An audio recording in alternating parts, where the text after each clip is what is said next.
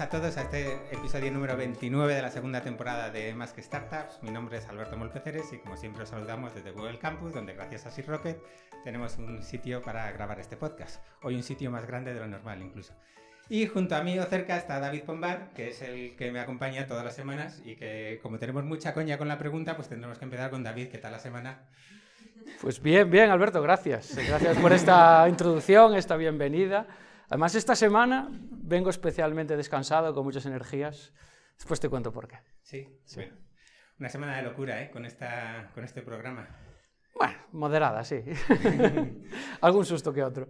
Sí, se nos ha ido un poquito de las manos. Esto, cuando hace dos meses estábamos para cerrar la temporada, estábamos pensando qué hacíamos.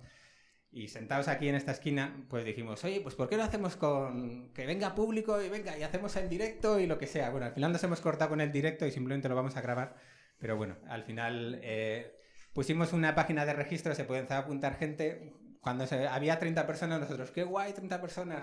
Cuando llegamos a 60 dijimos, jo, ¿qué hacemos? Cuando llegamos a 90 empezamos a, a, sufrir y a pensar, ¿qué hacemos? Cuando se empezó a apuntar gente en la lista de espera ya dijimos, mira, vamos a empezar a enviar mails de por favor, bórrate, por favor, bórrate. Y por eso lleváis tres días recibiendo eso realmente. Pero bueno, Vamos a empezar con, con, el programa de hoy, en el que eh, los que estáis aquí presentes veis que tenemos seis invitados. Si tenemos suerte cuando termine el programa, seguiremos, seguirán siendo seis. Si Loli no le da por aquí ponerse y terminamos con siete.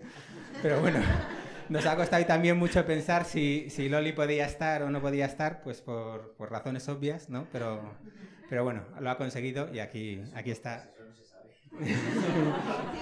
No.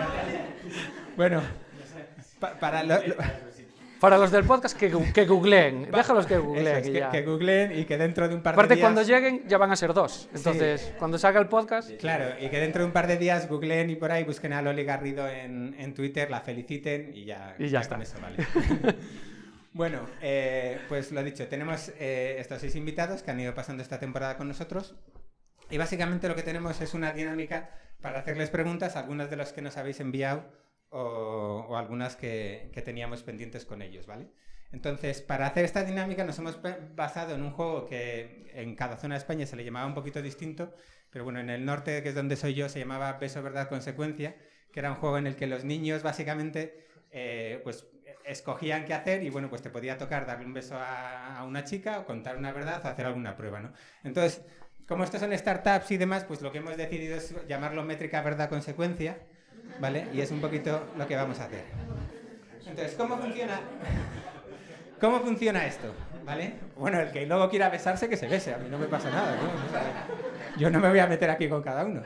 Vale, entonces, ¿cómo funciona? Básicamente tenemos varios topics de startups, pues, que es sobre algo personal del fundador, producto, marketing, ventas, sobre la empresa en sí mismo o soporte, ¿vale? Se va a escoger uno de los invitados aleatoriamente, ¿vale? Y él va a tener que escoger si quiere contestar una métrica o una verdad.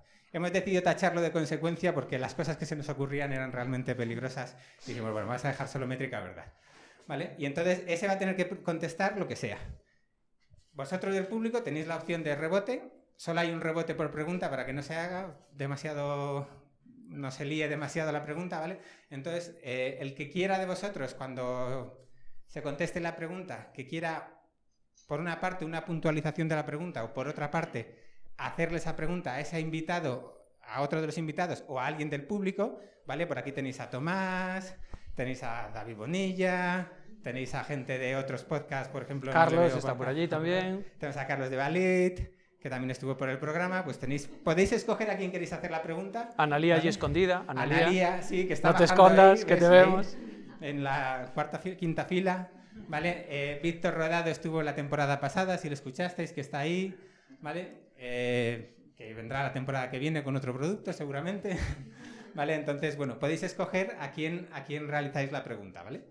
Esa es la atracción. Y vamos a ser buenos y les vamos a dar a los invitados una opción de pasar una pregunta. Una única opción para todos. Si realmente hay una pregunta que dices, mira, no la quiero contestar, esa os vamos a dejar pasar. Es lo que llamamos el comodín de Molpe. lo que diga Molpe. Pero una vez solo, ¿eh? Pero solo hay una. Entonces, escogerla bien, tranquilos, porque no se sabe lo que, lo que os va a tocar. Lo del rebote es, muy fácil. Eh, el programa os va a hacer una pregunta. Eh, si el público quiere que esa pregunta la responda a otro de los invitados, puede solicitar rebote. Ahora, solo será válida si el público sabe responder una pregunta que nosotros le vamos a hacer relacionada con el podcast. Ah, eso se me había olvidado, es verdad. Claro, si por ejemplo te hacemos a ti una pregunta y alguien se la quiere hacer pues a, a Cristina, además de a ti, tú responderás y además el público podrá elegir otra persona. ¿Vale? Vale, pero eso es importante. Va a tener que contestar, van a ser fáciles, pero va a tener, para poder tener opción de poner esa pregunta, va a tener que contestar a una pregunta sobre el programa. Son muy, muy fáciles, de verdad, verdadero o falso, la mayoría, ¿vale? Pero tenéis que contestar a esa. Si no, no vale. Ese estilo, ese estilo de pregunta.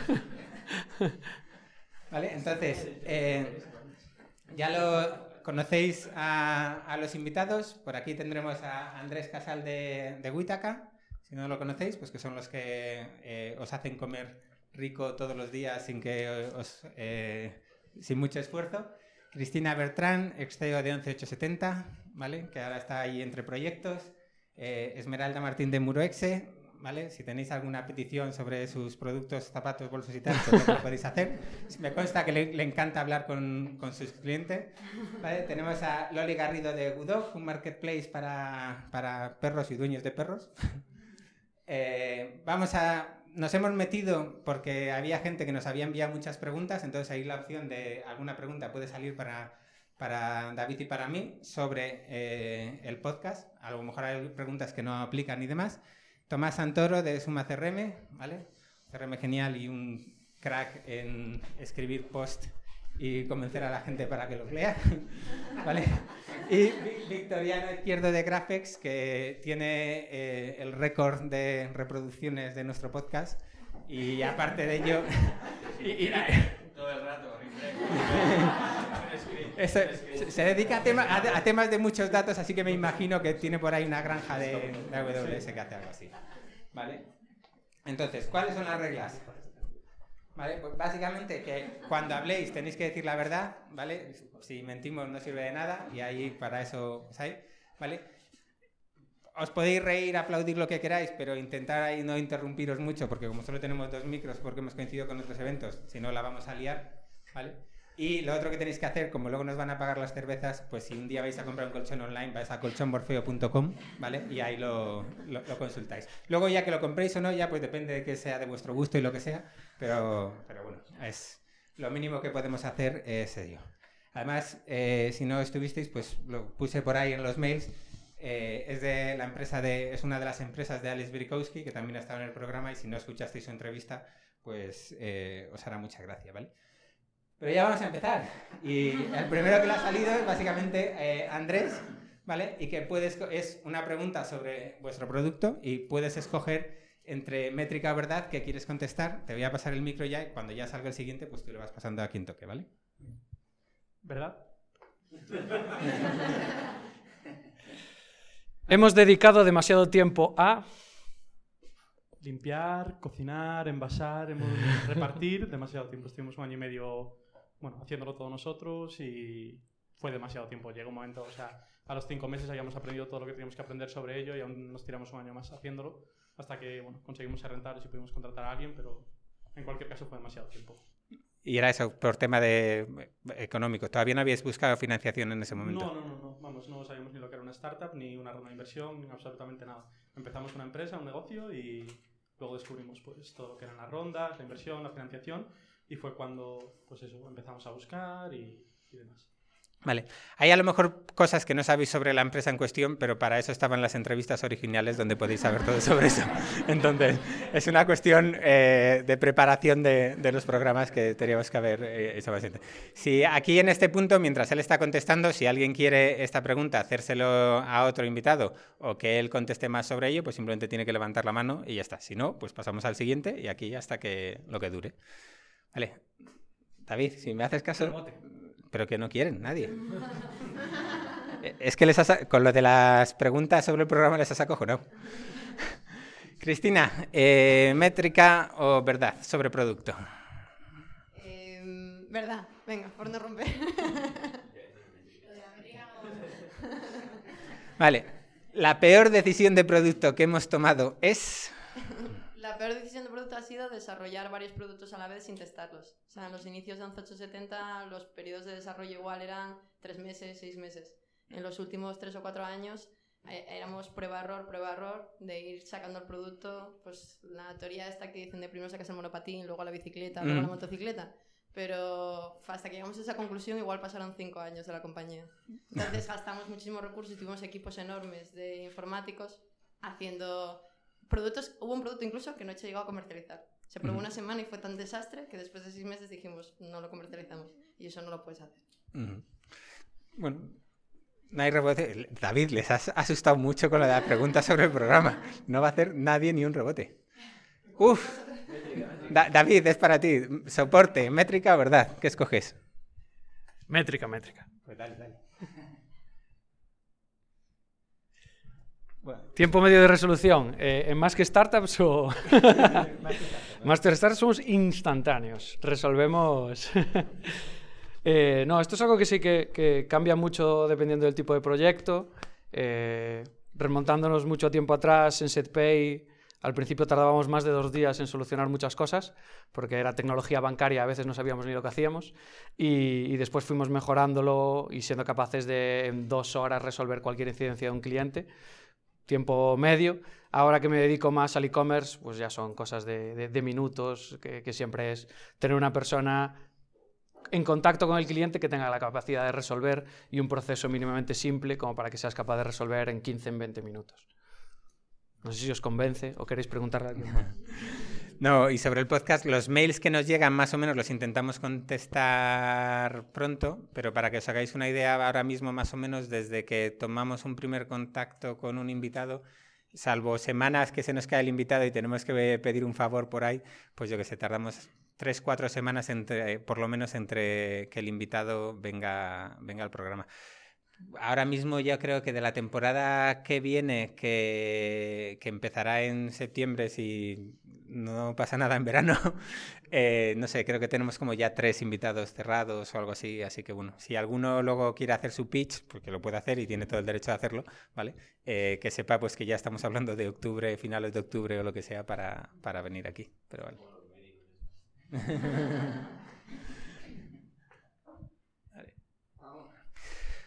Soporte para Victoriano, métrica o verdad. Eh, verdad. El soporte telefónico nos parece. Pues yo era muy escéptico de esto, porque como millennial que soy, odio que me llamen por teléfono y llamar. Ya habéis visto que hasta enviamos WhatsApp para no tocar el timbre. Eh, es verdad. Pero, pero es verdad que funciona bien. Para muchas cosas eh, hay gente que ellos proactivamente piden llamarte y a veces solucionan las cosas mucho más rápido. Así que muy a favor para el soporte telefónico. Además, siendo un producto así tan, tan, tan tecnológico Sí. y más. ¿Y qué Mm. tipo de gente os llama? Casi también a veces mejor que teléfono, una PRI o algo, ¿no? Porque muchas veces es más de compartir la pantalla. Tenemos el Crisp este, que es muy parecido a cualquier chat de estos de soporte ahora, de estos que puedes meter en tu web, ¿no? Eh, tipo intercom y demás. Y también puedes incluso ver la pantalla del usuario en ese momento y ese tipo de cosas también tal. Pero el audio va bien. ¿Perdón, Ujú. has dicho? ¿Y qué, qué tipo de, de clientes os llaman? O sea, que- Pues de agencias y cosas Mm. así, sobre todo. Sí. Gente, en general es más mayor, sí. Gente, bueno, más mayor, o sea, no estoy hablando de gente muy mayor. Ma- más, más jóvenes que Molpe, pero, pero- pero- Oye, ya que, que los invitados te troleen no mola, ¿eh? A hay mucha leyenda. Espero que de verdad que sea una pregunta que hoy, no sé si es una métrica o una verdad, pero... pues mira, no, resolvamos. no- no voy a decir una cosa, pero si alguien hiciese un rebote, hay una pregunta sobre el programa relacionada con mi edad, ¿vale? Bueno, no, ver, voy a decir más. Es, Es, que por el que no tenga canas es lo que, lo que...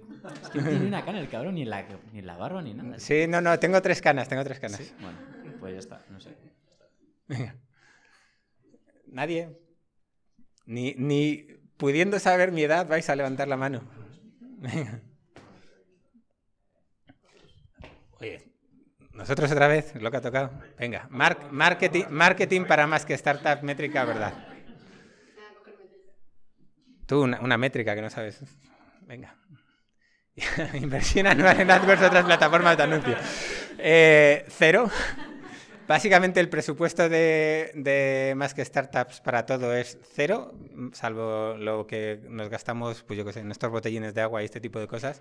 Eh, este es el primer programa en el que hemos cogido un patrocinador para las cervezas que ya hemos dicho, recordad, colchaumolfeo.com, tal.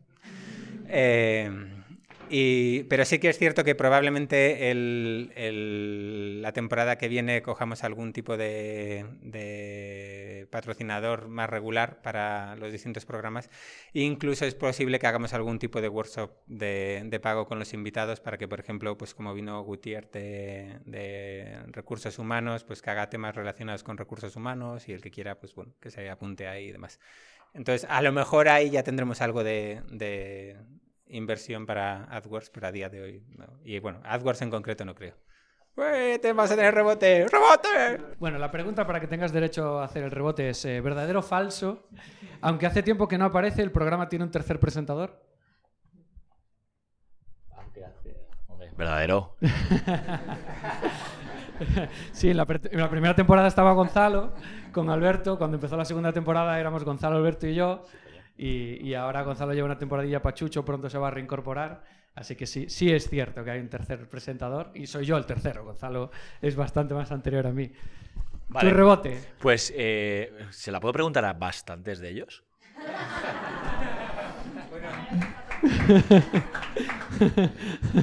inténtalo, inténtalo. Venga, empezamos por Witaka.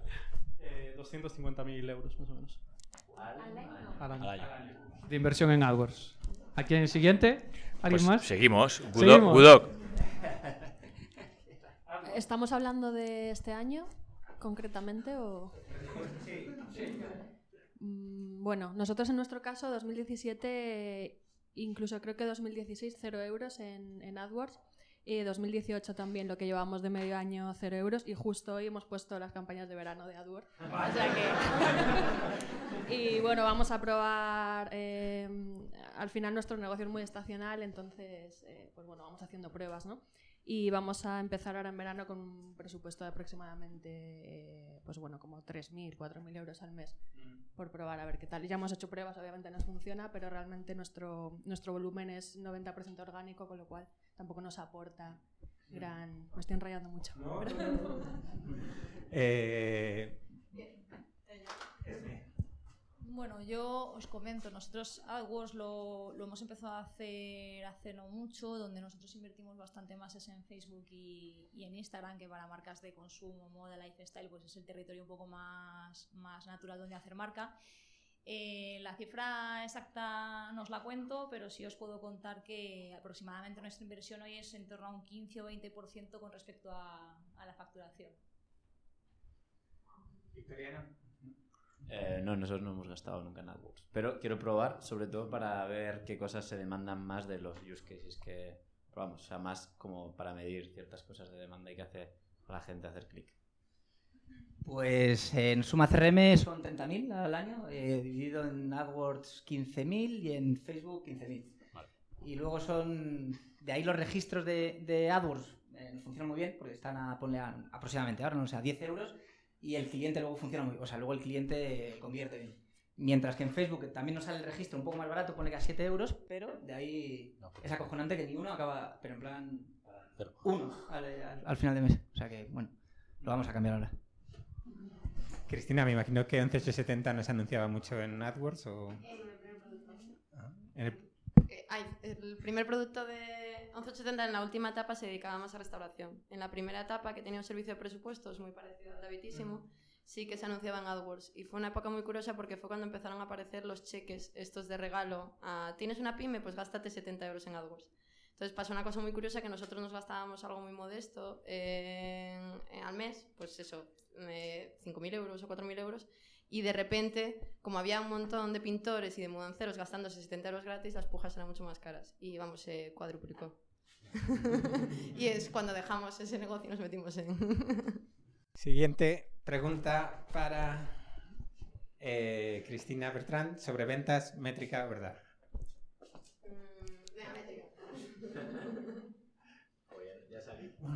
El charm que tenéis. ¿Puedo cambiar la verdad? Tienes, tienes la opción del comodín, pero yo que tú lo, lo guardaría. Hay preguntas peores. Sí. Yo creo que va a pasar, ¿eh? Bueno, tienes la opción de paso. Eh, ¿Alguien quiere rebote? ¿No? Pues seguimos. ¿No le queréis hacer la pregunta a nadie más? Sí, sí, por supuesto. Qué cabrón. Es un programa de riesgo. Bueno. Bueno, pues había dos preguntas sobre mi edad. Aquí la pregunta realmente es, ¿verdadero o falso eh, que Molpe es la persona más eh, de más edad que se ha puesto delante de los micros esta temporada? Verdadero. Falso. Ha habido dos personas de más edad que yo. En el de Jesús Monleón dijiste que todavía eras y dijo su edad y dijiste casi. No, no, no, no. Pero Yannick eh, de Sit Go y el amigo Tomás también tiene, tiene más edad que yo. Oh. Habrá otra, habrá otra, habrá otra, no te preocupes. Toma. Bueno, gu- guárdalo, guárdalo ahora. Nada, te- Teníamos que quitarnos a nosotros, ¿eh? Sobre, no tenemos, no tenemos entidad. Venga, siguiente. Venga. Joder. El programador de esto de aleatorio no tenía nada. Cristina, te toca otra vez. Métrica verdad. de soporte. El canal de soporte que preferimos es El canal de soporte eh, a los a, usuarios. a los usuarios. Eh, pues casi siempre email, porque es de lo más económico. Lo que pasa es que sí que es verdad que en la última época hemos empezado a utilizar mucho WhatsApp. Porque mm, al final es como. No llegamos a desarrollar un chat para que pudieses consultar en directo dentro de la página y sí que dimos, eh, en la opción que dábamos del teléfono, dijimos dar un teléfono fijo nos parecía algo como muy anticuado, dimos un móvil nuestra idea en un principio era que llamaran por teléfono y al final acababan escribiendo los WhatsApps. Entonces llegamos a la conclusión de decir, bueno, ya que no tenemos un chat, pues vamos a hacerle caso al WhatsApp y contestar. Y no nos servía solo para usuarios, nos servía para empresas. Sea, empresas que no lográbamos localizar, que no terminábamos de vender, eh, si les escribíamos un WhatsApp, sí que les daba más pudor no contestarnos y nos decía, oye, no te preocupes, me lo miro, llámame el viernes o haz tal. Entonces, de cara a usuarios, son, quedan muy contentos, muy satisfechos y de cara a clientes, alguna venta salió de eso. El poder de los dos tic azules, ¿eh? Lo ha leído, lo ha leído.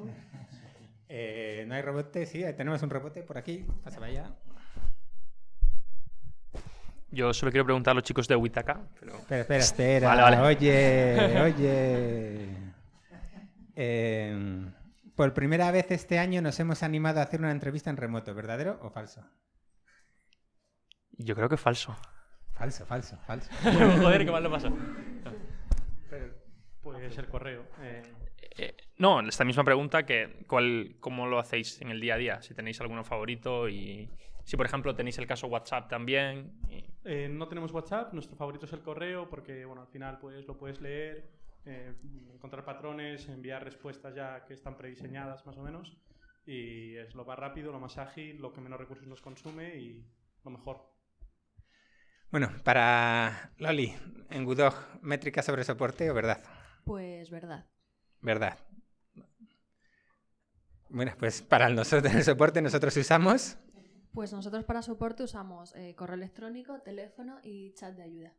¿Y utilizáis alguna herramienta estilo Zendesk o similar? O? Utilizamos, no, lo, bueno, antes teníamos, bueno, el teléfono es eh, VoIP em, y luego el chat que estamos utilizando es a través de Intercom. Lo hemos cambiado además relativamente hace poco porque usábamos PureChat y vimos que Intercom había metido pues, bueno, la funcionalidad de chat, funciona bastante bien ya que lo estamos pagando y nos va muchísimo mejor. Y bueno, luego pues el correo electrónico, igual que lo gestionamos también con, con Intercom. Es muy Ujú. sencillo, además que podemos hacer lo que comentabais de plantillas para respuestas siempre, al final las preguntas son muy similares y tiramos de plantilla. O... ¿Y, y tenéis algún cupón de Early Adopter? Porque si no tenéis que pagar una millonada a Intercom. Pues precisamente con Intercom pasó una cosa muy curiosa, es que he oído a mi socio reírse por ahí. además. es que, bueno, nosotros tenemos mucha cara, eso también es verdad. Pero fuimos de los primeros en utilizar Intercom. Ujú. Ya- Llevamos utilizando Intercom muchísimos años. Bueno, no sé desde qué año exactamente empezaron ellos, pero cuando empezamos con Intercom mm, Sí, sí. había muy poquitos usuarios. Y entonces resultó el año pasado que Intercom había cambiado su plan de, su plan de pago a, te cobraba por usuario. Entonces, Ujú. claro, nosotros ya teníamos un montón de usuarios y nos dijeron, tienes que pagar, yo qué sé, como 2.000 euros al mes. Y estábamos pagando ciento y pico dólares. Y les dijimos que eso no es lo que habíamos acordado con ellos, qué tal. Y seguimos pagando ciento y pico dólares toda la vida con todas las funcionalidades que estamos metiendo Intercom. Bueno. Pero sí, fue, fue un trabajo de mi socio Javi el decirles, el decirles que, que no les parecía justo y lo entendieron y, Y un poquito de carácter. así. Yo no sé por qué todas las empresas, muchas empresas que conozco que trabajan con Ruby son em, cogieron Intercom muy al principio de, de la época. No sé, no, no recuerdo si estaban en la comunidad de esa compañía, pero bueno. Rebote, nadie. Levantar la mano mientras está contestando, yo echo un ojo y si veo, pues así lo hacemos más rápido sin preguntar. ¿Hay rebotes? Venga. Victoriano, sobre el producto, métrica, verdad. Pues verdad. Ah, Es que no sé, qué métricas de, las métricas de producto. Comparado con mi competencia, ofrecemos. Bueno, esta pregunta es chunga de larga, porque competencia, ¿sabes? Menuda cosa amplia y demás, ¿no? Yo diría, o sea, si cogemos Graphes, que es como lo entendemos nosotros, para el que no lo conozca, como un producto que sirve para sacar, digamos, inteligencia de datos, ¿vale? Que es una categoría como muy amplia, ¿vale? Porque hay muchos productos muy verticales, otros más horizontales.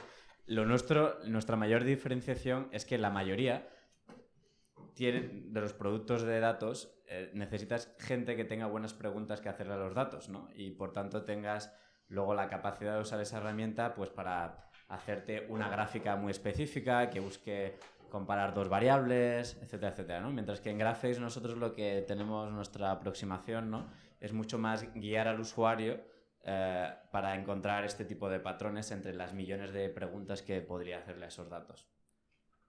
Eso no sé si queda muy claro así dicho de esta forma, pero bueno. En, en el rebote también le podéis preguntar al invitado que diga más sobre el tema, pero si escuchasteis la entrevista de, de Victoriano, le preguntamos, oye, ¿qué tal? ¿Y qué te queda esto? Y estuvo 20 minutos hablando sobre ello. Entonces ahí, vosotros como veáis. Sí. Muy interesante todo, pero estuvo 20 minutos de reloj. Sí, pues. Bueno, pues si no hay rebote, pasamos a- al siguiente, que es eh, Tommy, una pregunta... Nosotros también podríamos hacer rebote. Ah, sí, sí, si queréis, sí, sí, claro. Pues yo voy a hacer haga rebote de esto. Como soy usuario de estos productos tipo Witaka. Pues a ver, eh, David, le tienes que hacer la pregunta. Le hacemos la pregunta. Te tenemos que hacer la pregunta, Andrés, lo siento. Estoy, estoy buscando una, una mala. Una mala, sí. Joder. Verás, tú me vas a preguntar de una o dos que no haya escuchado. No, vamos vamos a ser buenos. Eh, ¿Verdadero o falso? ¿Tenemos una newsletter para enterarte de nuevos programas y algunas cosas más? Joder, pues yo no estoy, pero diría que sí. Igual no. Sí, ¿no? Sí. ¿Y la no me ha llegado era? lo del GDPR, ¿eh? Eso os voy a denunciar, Tomás. No, no han enviado lo de consentimiento. Sería culpa suya. Pues,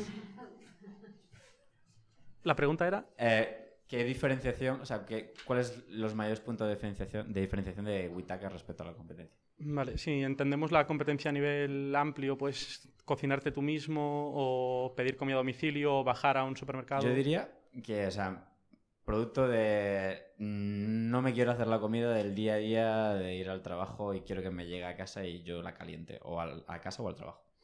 Vale, pues creo que ahí nuestro punto más fuerte es la calidad, o sea, el hecho de disfrutar de la comida, que de verdad te llegue el plato y cuando lo metas en el microondas tú y vayas a comer, disfrutas de verdad de ese plato. O sea, que no sea algo para pasar el momento y alimentarte y punto, sino de verdad disfrutarlo.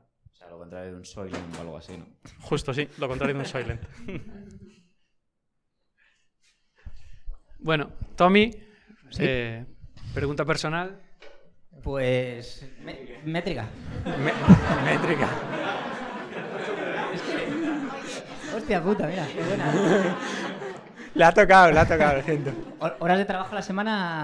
¿Cu- cu- ¿Cuántas horas trabajas a la semana, más o menos? dices? Sí, sí, tú. Eh, pff, tro- eh, tropecientas, no sé. La, la realidad es que no, no. O sea, no las mido, pero lo que es seguro es que soy súper nazi conmigo mismo de hacer el, el horario de 9 a 6.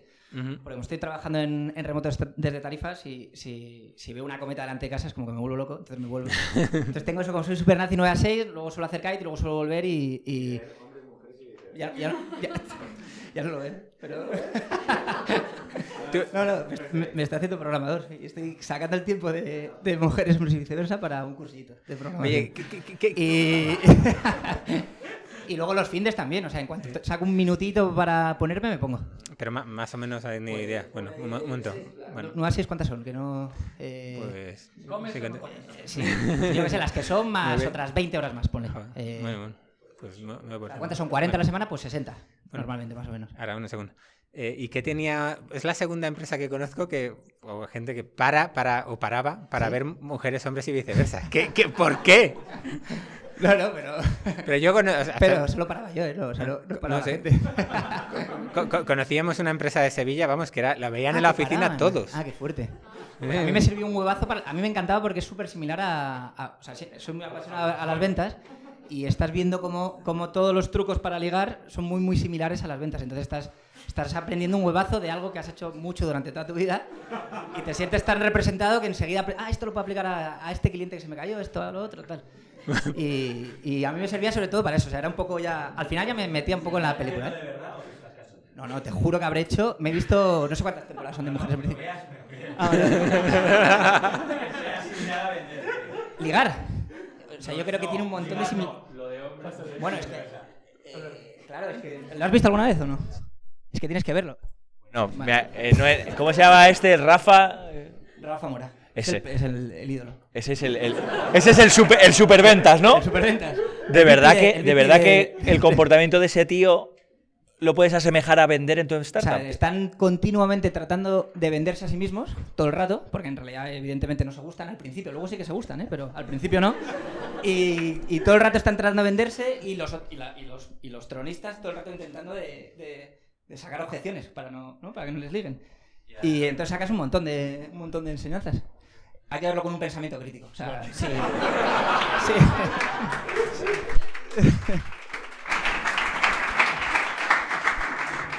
Oye, Cristina, ¿te sigue pareciendo fácil la pregunta?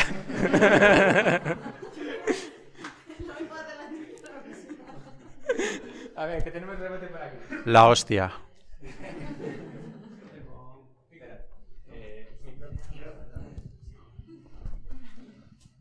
Hombre, amigo Felipe, le vamos a hacer una difícil, ¿no? No, no, pero además me ayuda David, ¿eh?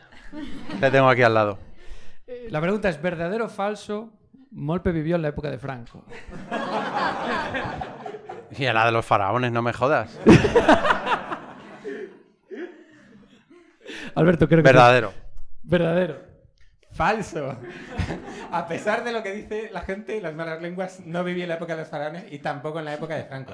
Nací el día que enterraron a Franco y por tres días no viví en la época de Franco. Así que lo siento. Por tres días, venga, hombre, sí, sí. Esta, esta ha sido a pillar, pero necesitaba, necesitaba esta ahí a hacerlo. Así que lo siento mucho, Felipe, pero no te. Bueno, pues nada.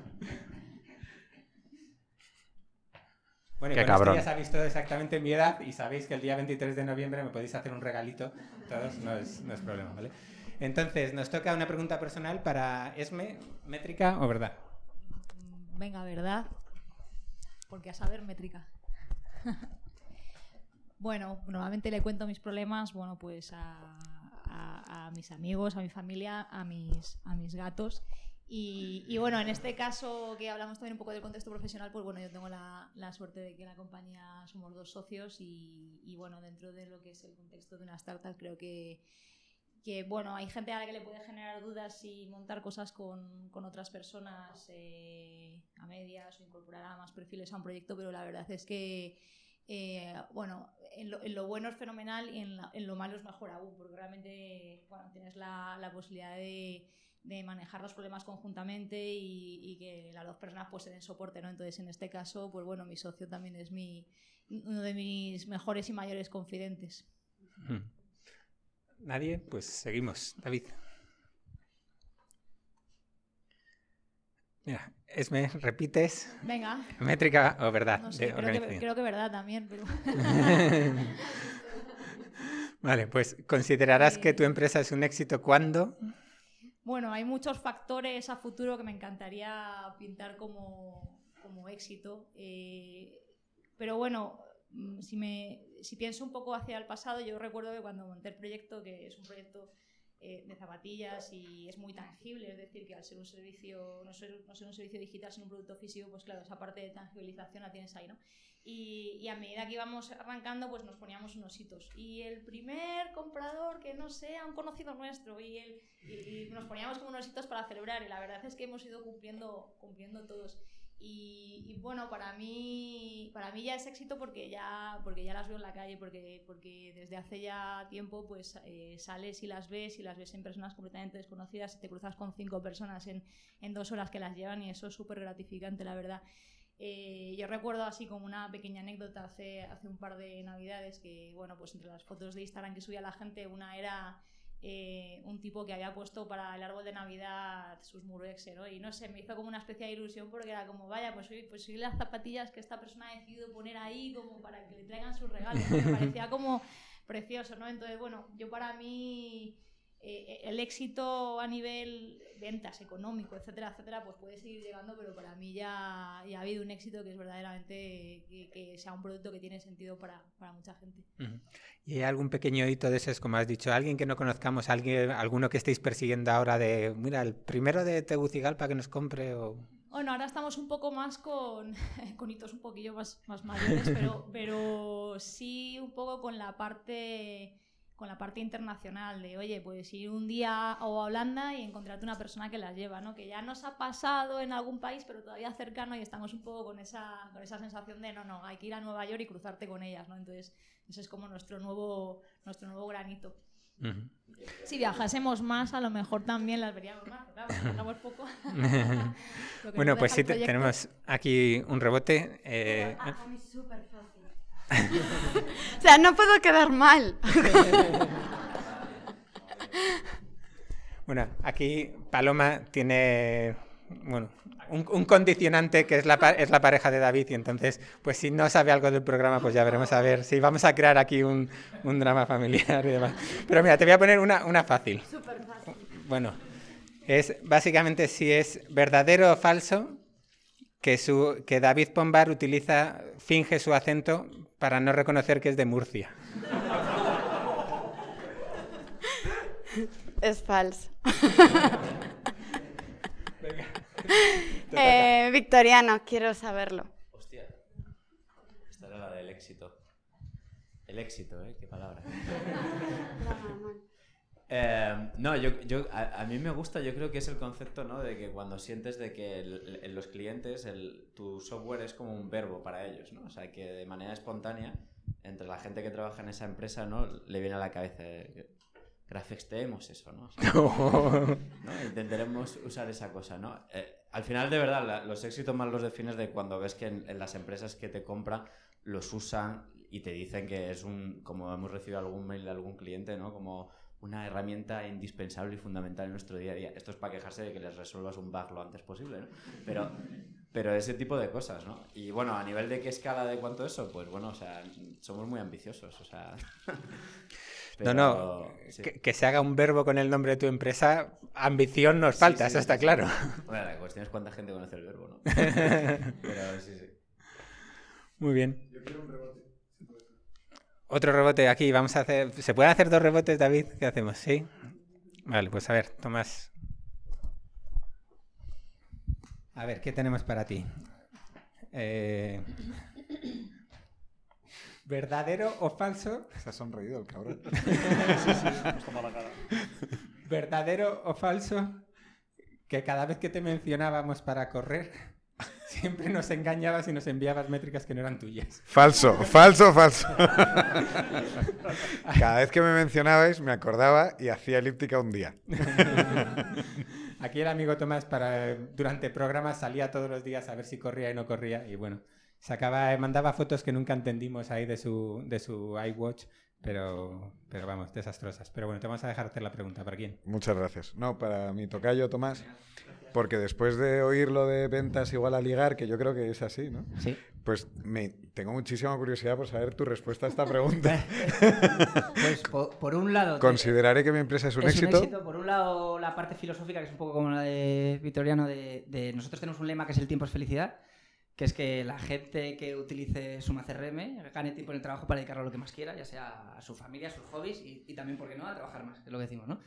Cuando en algún momento mucha gente, el mundo entero, quien- o bueno, los que nos utilicen, decían que, que es verdad que eso les está haciendo ganar tiempo para dedicarlo a lo que más quieran, por ejemplo, también puede ser a vender más, ¿no? En ese sentido.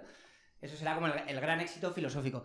Después está el mini ex- el éxito, el hito así más cercano que tenemos, que es el de llegar a facturar 100.000 euros al mes. Entonces, en el, en el blog de la empresa eh, Ujú. estamos como en un viaje que le llamamos a la Isla del Tesoro, que es que llevamos tres años y, y, y vamos publicando por cuánto vamos de ingresos mensuales. Y, y entonces el primer hito que tenemos más así más cercano, nuestro primer éxito así con el que estaremos orgullosos será cuando lleguemos a 100.000 euros al mes. Vale. O sea, que, ¿Estaba listo? o sea, que no tiene con- que ver con ligar. Mu- Muchísimas gracias. No, Tomás ya se casó hace un año, ya está retirado, ya por eso ha dejado de ver mujeres, hombres y viceversa, porque ya se lo han, se lo han prohibido. Siguiente pregunta. Bueno, Esme sobre, sobre marketing, eso, eso te va a encantar. Bueno, Eh, elijo- métrica, verdad. Elijo, elijo verdad otra vez. Verdad. Que las métricas me, me asustan un poco en este programa.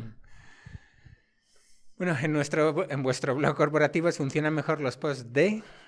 Bueno, eh, nos funcionan muy bien. Yo creo que los, los posts que tienen que ver con historia, con historia del proyecto y con abrir un poquito más las tripas, que al final es una cosa que, que, bueno, que el consumidor tipo debe agradece bastante, entender bien. Oye, ¿dónde fabricas? ¿Por qué, por qué fabricas? ¿Cómo fabricas los componentes? Oye, al final desvelar también un poco toda esa parte técnica de- del producto es algo que, que bueno, puede afectar o no la decisión de compra, puede ser, pero en cualquier caso el consumidor yo creo que, que está agradecido de poder entender mejor eh, lo, que, lo que compra. Y, mm, y luego a nosotros también nos funciona muy bien todo lo que publicamos con respecto a datos y transparencia de datos. eh, pues eh, normalmente más o menos cada trimestre solemos enviar y, y- y lanzar algunas comunicaciones sobre oye, pues cómo vamos a nivel ventas, eh, un montón de datos que están sucediendo en torno al, proyecto que, que suelen enganchar bastante y toda la parte que hacemos de incluir al usuario en procesos de diseño. Eh, esto es una, una cosa que venimos haciendo desde hace tiempo, que es, que es tratar de, a través de diferentes herramientas, de vincularles con preguntas muy directas a qué productos quieren y qué cosas elegirían si pudieran. Y nuevamente también compartimos estos datos y la verdad que está siendo una experiencia súper interesante. Así que bueno, destacaría estos tres contenidos como los más, los más potentes. Bueno, pues tenemos una, un rebote para Carlos, que es básicamente... Esta es difícil, esta es muy difícil. Uf, no sé si hacerte.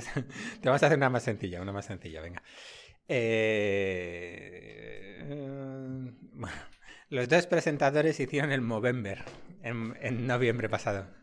Para los que sepáis, es eso en el que básicamente los hombres se afeitan la, la barba y básicamente se dejan crecer el bigote durante un mes para investigación. Así que... ¿Y el uno es? Verdadero. ¡Falso! Por favor. Carlos, no me hagas esto, hombre. No me hagas esto. No nos has escuchado. Si nos estuvimos un mes riendo del bigote de David. Bueno, pero era, eh, la pregunta era si eran los dos. Oh. Ah, eran los dos. Los dos. Ah, no, hombre. A ver, has dicho, has dicho uno de los dos. No, no, no. Los, lo- los dos hicieron. Vosotros Pero bueno, ayudar, ¿eh? Vosotros venga. ayudar. Venga, co- co- como no ha quedado bien, vamos a, vamos a dejar que... ¿A quién quieres que, Eh, que se la quiero preguntar, no, no sé si lo tienen, pero se lo quiero preguntar a Witaka y a Budok. Ahora yo, ¿eh? A los dos. Em, vale, bueno, en, en- en el tema del blog. Que no sé si tenéis. Sí, sí, sí. Vale. Sí, bueno, de hecho nosotros, eh, el- para nosotros el contenido es súper importante. Llevamos con el blog desde que empezamos en 2012 y los contenidos que mejor funcionan son aquellos que enseñan un poco al, al propietario cómo lidiar con ciertas cosas de su perro, ¿no? que a lo mejor no, no sabe muy cotidiano. Entonces, un poco cosas de educación canina, cómo enseñarle a, a quedarse quieto antes de comer o cómo enseñarle a pasear sin tirones, cosas así. Un poco educación canina es lo que mejor funciona. Y creo que en el top 1 de, de visitas al- a nuestro blog está uno que hicimos de parques caninos en toda España, que funcionó súper bien. Y bueno, un poco, un poco eso. Pues a nosotros, bueno, dos tipos. Eh, uno de los mejores, un plato X, pues tortilla, ensaladilla, lo que sea. Como no nos ves y dicen, en Witaka nos funciona. Vale. Vale, pues en Witaka nos funciona, lo que mejor nos funciona son dos tipos de contenido. Eh, uno, pues eso, los mejores platos de mm, no sé qué en Madrid, eh, pues que suele ser pues eso, tortilla, ensaladilla, lo que sea. Y otro en el mm, tipo de contenido en el que presentamos a los cocineros que están detrás cocinando los platos para, para el resto de, para nuestros clientes, vaya. A ver, oye, Tomás, ya, vale, un poquito de tranquilidad. bueno. Eh, Victoriano, sobre, sobre la empresa, la organización métrica, ¿verdad? Venga, voy a decir métrica. Por ver qué sale. Coste mensual de la empresa. ¡Hola! No se puede mentir. Coste, coste mensual de la empresa. Pues eh, hemos tenido hasta el mes pasado, o sea, incluyendo todos salarios, oficina, etcétera, etcétera, que casi todos son salarios, que ahora empezamos a pagar de servidores. Eh, era unos 33 o así, y ahora que hemos fichado dos personas, unas cuantas personas más, un poco más, creo que está en 40 y algo. Bueno, aquí. A ver. Te- Nadie quiere rebote, estás muy jugosa de Ah, ¿al- al- ¿Alguien más quiere rebote que no sea él? Bueno, así vamos a, a repartir la pregunta. Ahí. A ver, vamos a ver. ¿Tú escuchas mucho el programa? ¿Sí? ¿Mucho, mucho? Vale. Yo no, pero sí. bueno, pues eh, vamos a hacer una. La que antes no me he atrevido con Carlos, te la voy a hacer a ti. ¿Cuántas empresas que han pasado por el programa esta temporada han acabado la temporada siendo adquiridas? ¿Una, dos o tres?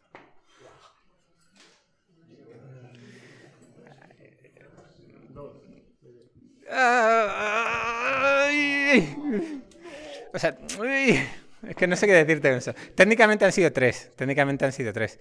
Porque estuvo Gutiérrez de, de Etiquetea, y claro, Etiquetea ha sido uno de ellos.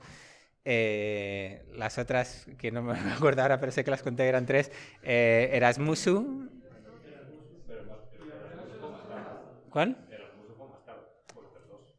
No, pero era- Erasmusu ya estaban compradas antes de pasar. Que sí. ¡No! Era- eran tres, luego, luego os diré cuál es la tercera. Voy a hacer el repaso, pero venga. Como es una pregunta que la queréis saber todos, pues venga, vamos. Eh, nada, le reboto la pregunta a, a Gudo. A todos. Bueno,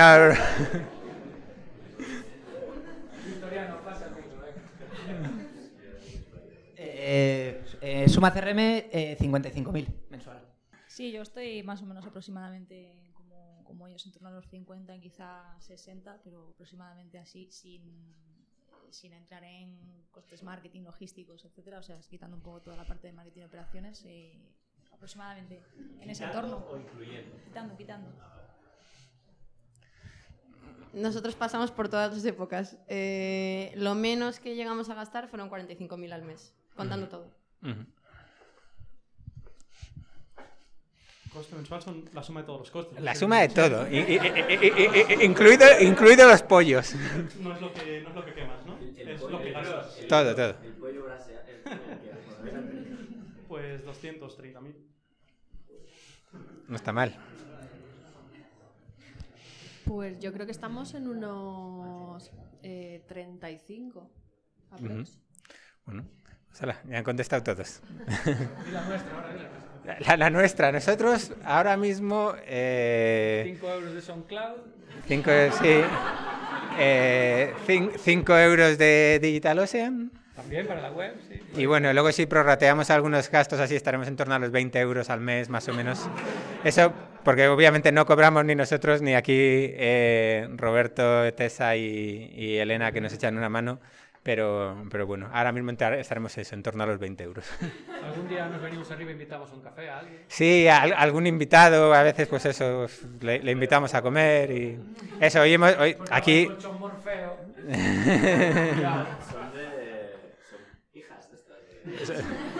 El, el agua es de aquí de campus, es el que había ahí. Siguiente pregunta, Cristina, producto métrica, ¿verdad?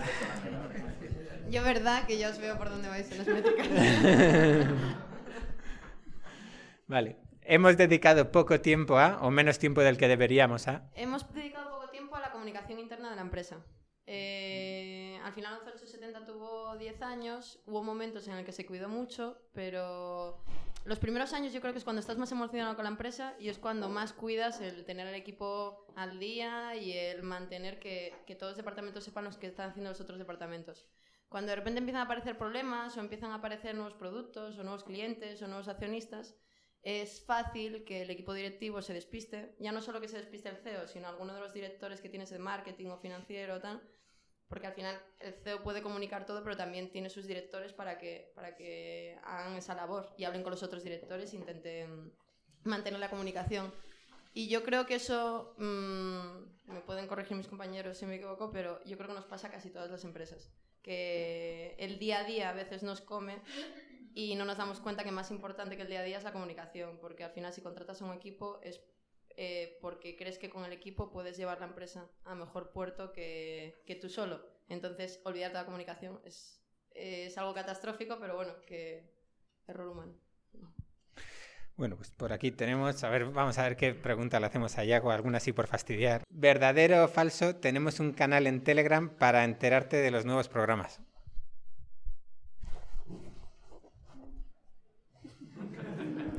Verdadero. Verdadero, y además no lo hemos desarrollado nosotros, es un, un fan que tenemos, Alex Dolara, que lo ha desarrollado y no sé exactamente cómo se, se, suscribe a un canal de Telegram, pero para que os hagáis una idea de cómo funcionan esas cosas, eh, en, nuestro, en nuestro que yo no soy millennial. a ver, en nuestra newsletter tenemos como 20 personas o algo así, tenemos un pop-up en la web y en el canal de Telegram no sé cómo lo ha hecho y tal, pero hay como 30 y pico, algo así apuntados, así que tiene más éxito que nuestra propia newsletter. eh, ¿Para quién la pregunta? Para Tomás. Para Tomás. Tomás. Eh, Tomás Suma CRM. que es muy de comercial eso. Que pues haciéndonos la verdad, poco tiempo le hemos, llevamos tres años, eh, poco tiempo le hemos dedicado al producto. Y durante dos años nos hemos dedicado mucho a marketing y a ventas y a, y a desarrollar mucho los, los, dos departamentos, o los procesos dentro de esos departamentos. Y la parte producta, de producto, por, por poco conocimiento, eh, nos, y no le dedicamos tanto tiempo y, y, y, deberíamos haber dedicado más. Y desde, un año, desde lo bueno, que claro, lo positivo de esto es que desde hace un añito, desde enero, yo me estoy dedicando a producto a tope y, estamos ahora justo ya sacando un montón cada, ya estamos en plan rollo con Scrum y tal, no sé cuánto, que no lo habíamos hecho hasta ahora y es una maravilla, que te lo recomiendo y si no, me imagino que todos lo hacéis igualmente.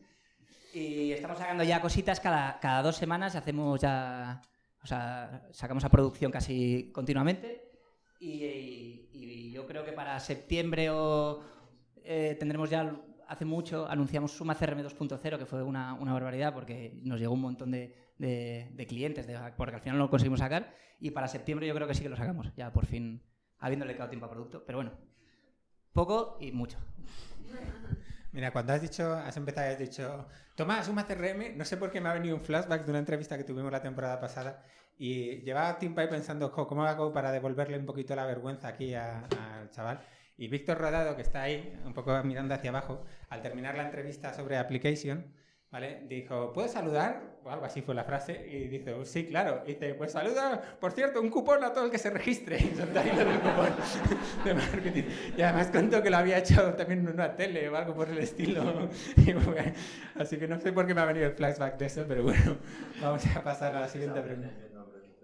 Sí. Él también veía hombre, eh, mujeres, hombres y viceversa, sí señor. Eh, Loli, Goodog, producto, métrica, verdad. Verdad. Verdad. No se atreve nadie con la métrica, ¿eh? Yo sí. producto. Si volviera a empezar, cambiaría. Mmm, probablemente me daría más prisa en los inicios.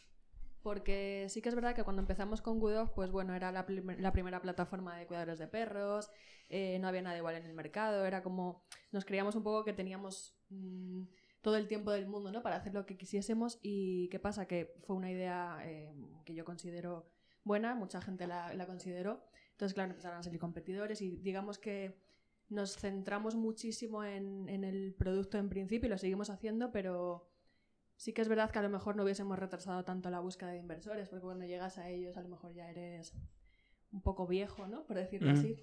Entonces sí que seguramente si volviera a empezar con Guidojo con otro proyecto, sabría un poco mejor los pasos y los tiempos para cada, para cada cosa.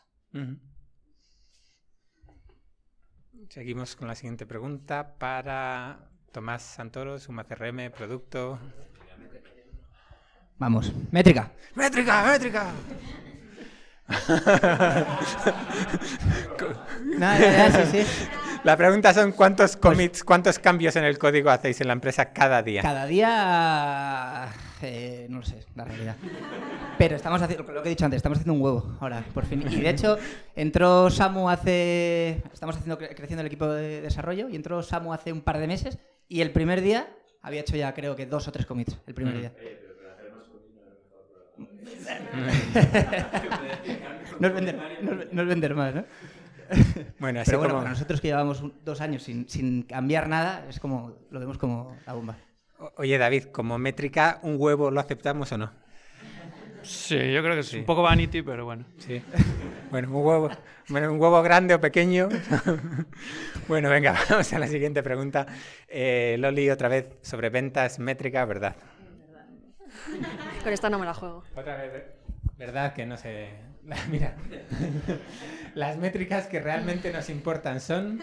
O sea, ¿cuáles son las métricas que realmente miráis todos los días, semanas, Las meses? métricas que realmente nos importan son, eh, bueno, en el día a día, el número de reservas diarias. Tenemos, por decirlo así, eh, un board que vemos todos, que está, o sea, el número de reservas va apareciendo y está en rojo hasta que el objetivo de ese día eh, Ujú. se ha cumplido. No se va nadie a casa hasta que no está en blanco. no, hombre, esto es broma. Pues teníamos una idea de hace unos cuantos años, pero que un poco por vagos no lo hacemos, que es un perro de madera con una bombilla de estas de colores, que está en rojo hasta que hemos llegado al objetivo y se pone, o la típica campanita, cosas así, pero bueno, luego al final no lo hacemos. Pues tenemos rebote, así que nos vamos por aquí. Pregunta sencillita. Bueno, eh, este año, aparte de nosotros con el programa, tenemos distintas personas que nos ayudan, unos chavalitos jovencitos, que algunos están por aquí.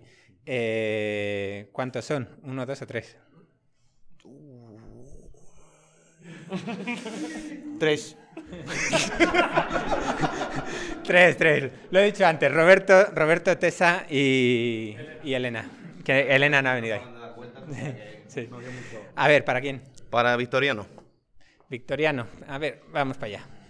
Ahí. Las Eh, métricas que os importan realmente. Yo creo que en el estado que está Graphics ahora, que es en fase todavía seed un poco, ¿no? Como buscando ese product market fit, la métrica que más importa es el engagement que tienen los usuarios con, con la herramienta, de ver cómo cada cuánto vuelven, cada cuántos días, eh, cuánto tiempo se pasan, los bugs que reportan. Esas son las cosas que más nos fijamos ahora. Yo creo que esta pregunta es bonita para todos, ¿no? Esta pregunta para todos. ¿Queréis para todos esta pregunta? Venga. Eh, ¿Tú has contestado, Tomás? No. Eh, Tomás, suma CRM. ¿Y te- te- te- ¿Tienes cupón? ¿Tienes cupón? Gracias a Colchones Morfo. Más, más que, más, que, más que Startups 10 o algo así, tenéis dos meses gratis. Exacto, bueno.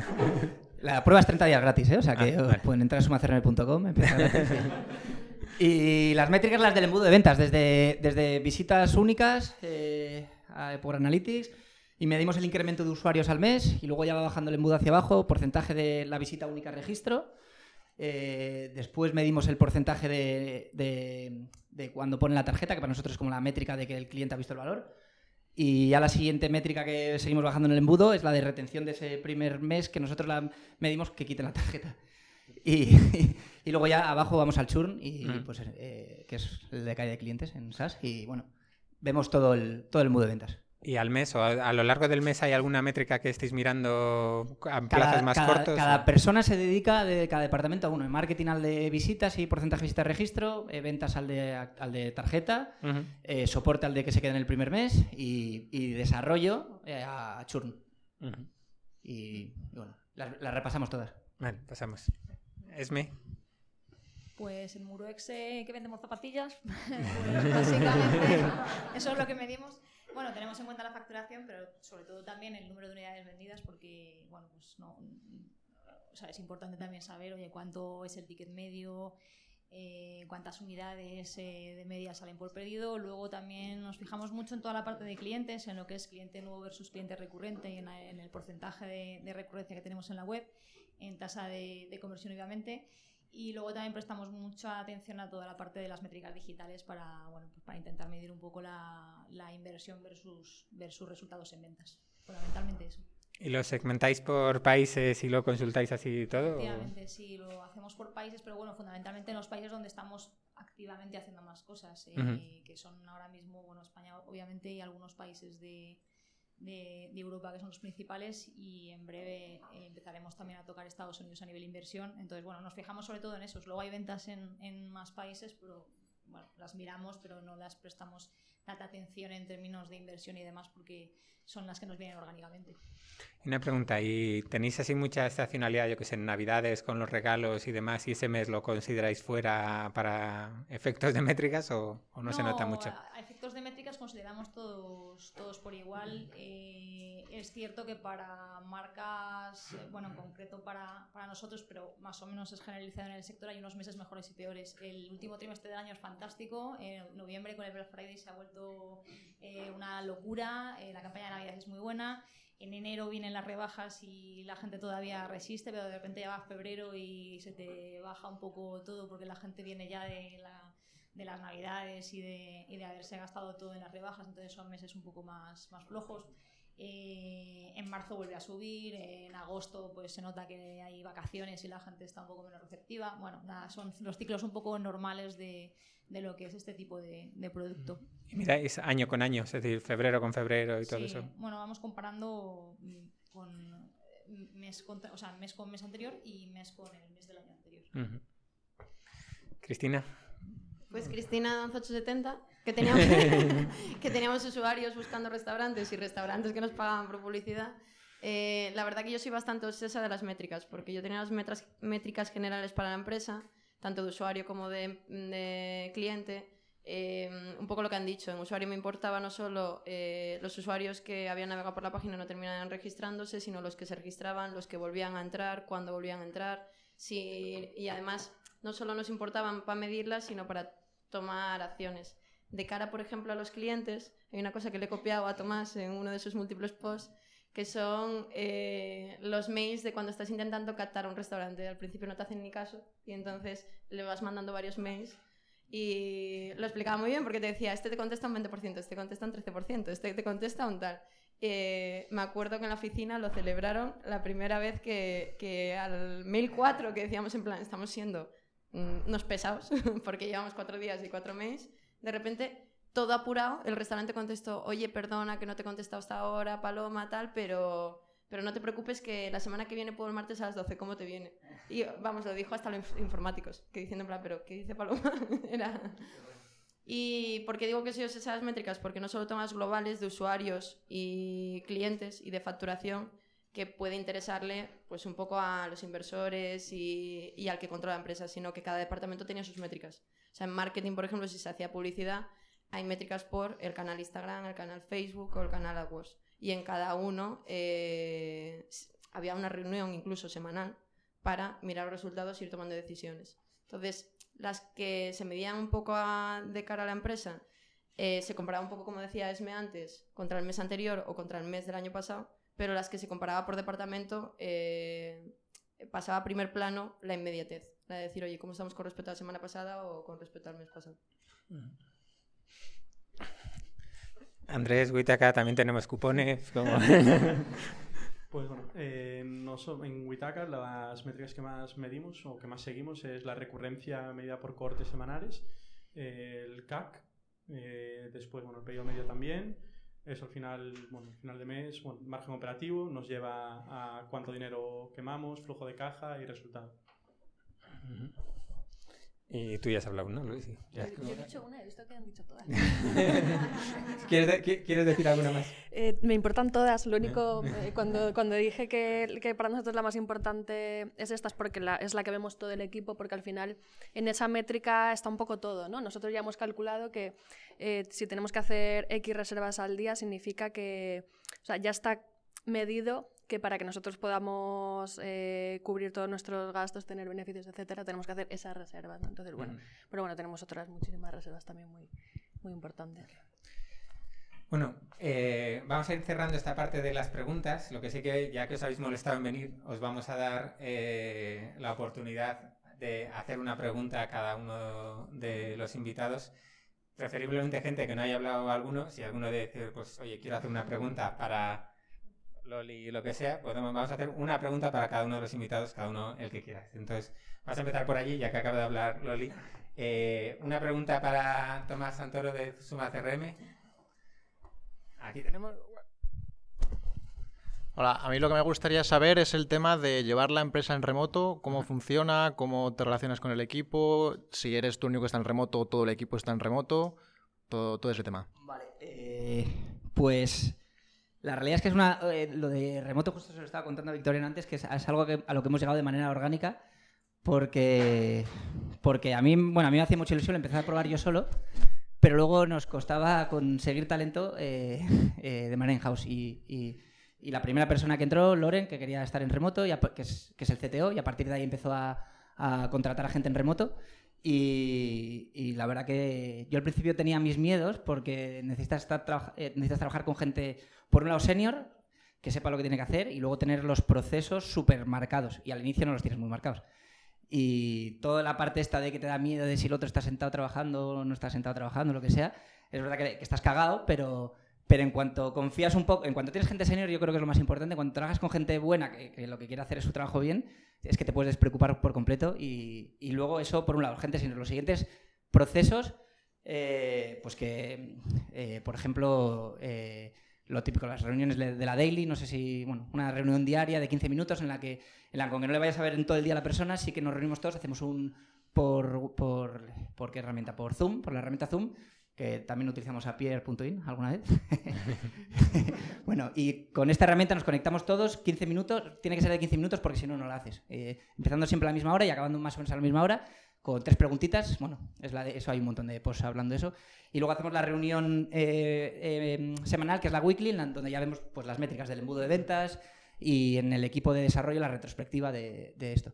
Bueno, en el fondo es poner procesos que no sean pocos con el fin de que, de que eso siga funcionando, ni muchos con el fin de que de repente haya tantos procesos que al final no trabajas, ¿sabes? Y eh, quitando... Me estoy enrollando un guazo, ¿no? No, no, no, solo justo yo. Eh, Yo solo me voy acercando un poco para pasar el micro, pero no te preocupes. Y bueno, yo qué sé, y, eh, y se está de lujo, es la bomba, o sea, es, es brutal, trabajar en remoto. Y bueno, ya está.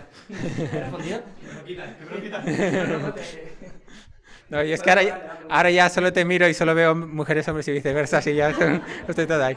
Entonces, bueno, eh, Victoriano, una pregunta, ir pasando por ahí, ir pensando en la pregunta que queréis hacer, ¿vale? Eh, yo quiero saber el truco que utiliza Victoriano para el éxito de sus fotos.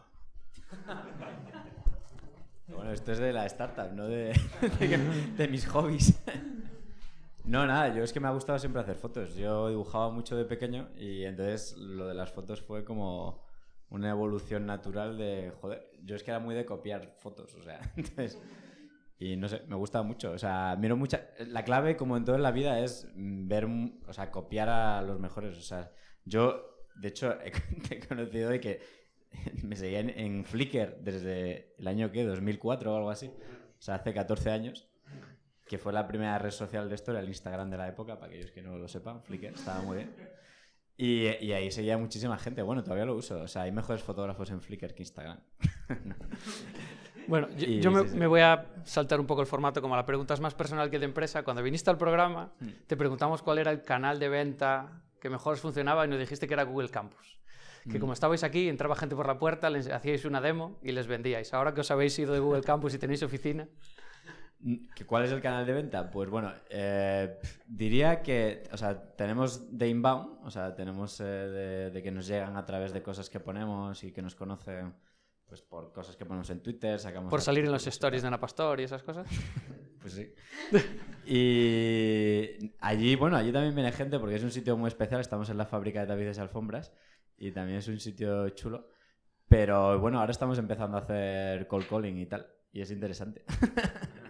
Sí, sí. Pregunta para Esme entonces. ¿Quién se anima? Canal de venta, ¿cómo vendéis? Pues el canal de venta principal es el, digital, el e-commerce. Eh, lo tenemos montado sobre Shopify y tenemos varias, varias tiendas en función de si es para nacional, para Europa, para Alemania en concreto tenemos una también y, y ahora estamos montando otra para hacer la venta eh, en Estados Unidos y resto del mundo en Europa. Eh, además tenemos una tienda física que está en la calle Fuencarral, en Madrid. Lleva abierta ahora, pues va a hacer un año ahora en julio y, y bueno, era un poco el paso de Lona a Love y la verdad es que muy muy contentos con, con la experiencia.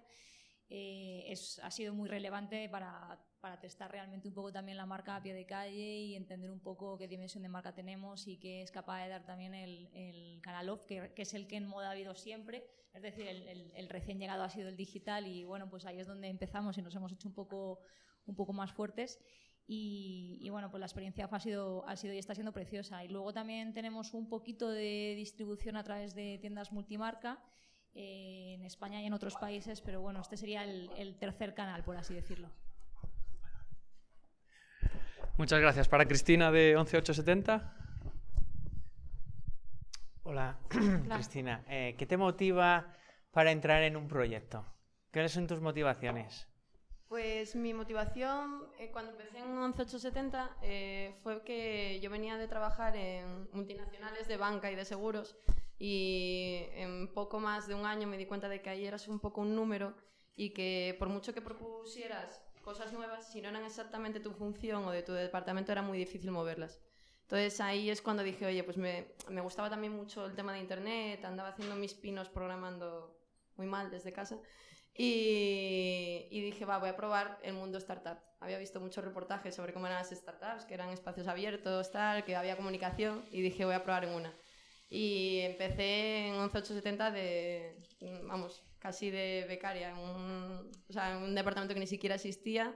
ah, y ahí descubrí que sí, que mm, el tipo de trabajo que se hace en este tipo de organizaciones eh, es mucho más proactivo porque las organizaciones no son tan grandes, no hay tanta estructura jerárquica y es más fácil que si tú eres una persona muy inquieta que no quieres dedicarte solo a marketing o solo a financiero, sino que quieres entender de verdad cómo funciona la empresa, eh, puedas promocionar o puedas desarrollarte. Y ahora lo que me motiva, eh, una vez que ya he tenido mi primera experiencia y ha salido bien, eh, es crear valor. Porque al final, eh, un poco como decían antes en algunos de los productos de mis compañeros, es cuando tú te das cuenta de que tu producto lo está utilizando una persona y que ha cambiado su forma de comportarse con algo en su vida, con ese producto, o simplemente que utiliza, es como dices, oye, yo no solo voy a una oficina a trabajar ocho horas al día, sino que tal. Una esa de cara a los usuarios y otra al equipo. A mí soy una persona que, que descubrí al cambiar de la multinacional a la startup que me gusta gestionar personas, me gusta influir en sus vidas, que se vayan a casa y cuenten orgullosos a su familia en plan, joder, pues estamos desarrollando un producto que es muy chulo, tal, quiero que lo pruebes, ¿qué te parece? O tal. No sé, todo es mucho trabajo, son lo que decía antes Tomás, eh, 100 horas al día o no sé cuántas, pero, pero es una forma de vida. Cuando escojo un proyecto es que el producto me motive para poder transmitirlo tanto al equipo como al cliente, en resumen. Andrés de Huitaga. Yo tengo. aquí. No, no, no, no, no. Carlos. Vale. Bueno, no sé, y mira, si la respuesta es no, entonces sigues tú, ¿vale?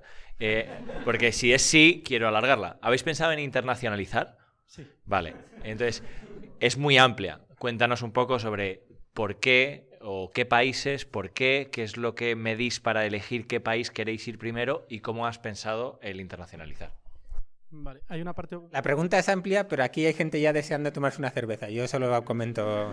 así. Entonces, luego, si te miran mal o te dan una patadita en las espinillas, yo no digo nada. Bueno, pues en Witaka, a ver, hay una parte que es operativa y logística. Al final eh, montamos logística propia ciudad-ciudad.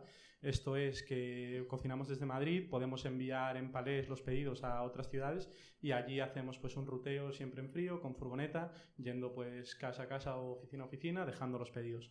Entonces pues es abrir más ciudad a ciudad que país a país. Eh, ¿Qué nos, o qué nos mueve o qué nos inquieta o qué nos gusta de cada ciudad? Pues al final que haya clientes, público eh, acorde a, a- o que busque satisfacer la necesidad que nosotros cumplimos, que al final es comer bien todos los días con el mínimo esfuerzo. Entonces, eh, la gente que tiene estos problemas o este problema generalmente eh, lo que quiere es disfrutar de su tiempo de ocio, eh, vive en una ciudad relativamente grande porque al final está comprando tapas por internet, trabaja lejos de, de su casa y, y, bueno, eso quiere disfrutar del tiempo de ocio y no, pasa mucho, no pasar mucho tiempo en casa. Entonces, pues generalmente son ciudades grandes, con, con mucha población, pues como podría ser Londres a lo mejor. Pequeña pregunta. ¿Cocinarías en Londres o cocinarías en Madrid? Cocinarías en Madrid. Al final, Madrid-Londres en coche son 17 horas y lo envías, envías en un camión refrigerado eh, y ya está. Bueno, pregunta para Loli. Eh, no, mucho más barato que montar allí una cocina y tener que formar a cocineros nuevos. Al final, si cocinas en Madrid, con coste de salario Madrid, con materia, coste de materia prima Madrid, eh, es mucho más barato que... Vamos, y vendes a precio Londres al final. Entonces, pues es mucho más... Habéis hecho los números ya. Sí. Bueno, ¿quién tiene el honor de ser la última pregunta que se va a hacer en el podcast esta temporada para Loli? ¿Te tienta?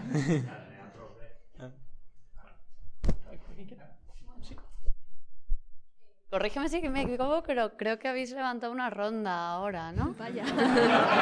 Sí. vale. No, preguntarte simplemente qué ha sido lo, lo mejor y lo peor de- de- del proceso, ¿no?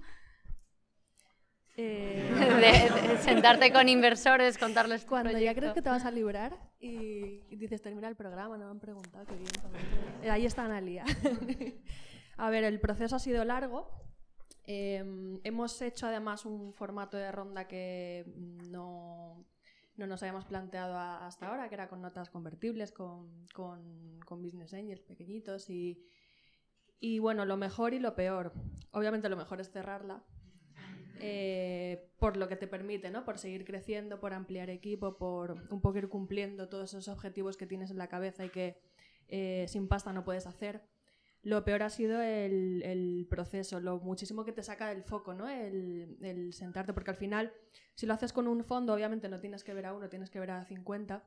Nosotros tenemos un board de Trello que es que algún día, siempre bromeamos, bromeamos con que algún día lo publicaremos, ¿no? De, de inversores, de los que nos han dicho que no, eh, los que nos han dicho que hablamos la semana que viene y un poco lo vamos gestionando así, ¿no? Pero al final, de la forma en la que, hemos- en la que lo hemos hecho con, con Business Angel, hemos tenido que ver a muchísimos y nos ha sacado muchísimo y muchos meses del foco, ¿no? De, de la oficina, del trabajo, del producto, del desarrollo. Pero bueno, una vez cerrado, lo que digo, ¿no? Eh, lo mejor es eso, el, el cerrarlo, el, celebrar, el celebrarlo con tus compañeros, el ampliar equipo y el empezar a poner en marcha esas cosas que tenías un poco en el roadmap. Bueno, pues esta ha sido la última pregunta. Quiero, antes de terminar, eh, ¿quién es Víctor de Camino Tool? Aquí, pues mira. Aquí, aquí el, amigo Víctor ha venido desde, desde Galicia para, para vernos y estar ahí con ellos. Entonces, bueno, solo quería primero agradecérselo en público, luego podéis ir a caminotool.com que eh, va a tener ahora la oportunidad de deciros en 30 segundos de qué es y por qué tienen que ir. Buenas tardes. A David lo veía desde la ventana de casa hasta que construyeron un edificio y coincidió que se marchó. Luego también a, a David es vecino de allí, del barrio también. Y, y- y contigo hablé hace, hace un año también, porque nosotros tal. Y Camino Tool es una aplicación para peregrinos, pues para facilitarles todas las cosas bonitas que hay desde que se empieza hasta que se termina el camino, para que nadie los engañe y, y- me pillas un poco. es Y que muy contento de- la explicación de esta pequeña intro es que uno de estos mails que mandó Alberto esta semana diciendo, oye, si no vais a venir, confirmar para habilitar el asiento, llegó un mail rebotado de, ¿cómo no voy a ir? Si he cogido un BlaBlaCar a las 9 de la mañana en Coruña para ir al evento y me vuelvo a las 9 de la mañana en BlaBlaCar del día siguiente. Yo creo que se merecía la cuña publicitaria como poco y un aplauso.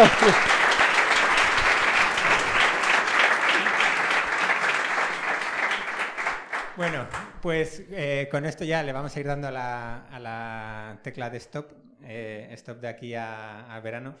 Eh, gracias a, a todos por venir, gracias a todos los que nos están escuchando. Ahora nos vamos a ir, ya vamos a ir todos juntos y podéis, vamos a ir aquí a la, a la terraza a tomar una cerveza gracias a Colchón Morfeo, que está ahí, colchonmorfeo.com, podéis consultar, son bajísimos. Y donde vamos a tomar una, una cervecita y hablar de todo lo que queráis entre vosotros, entre todos, y, y ya está. Así que con esto terminamos la temporada, David. Hasta después de verano, por lo menos. Nos vamos a ver en septiembre. Espero que no. bueno, adiós a todos. Gracias.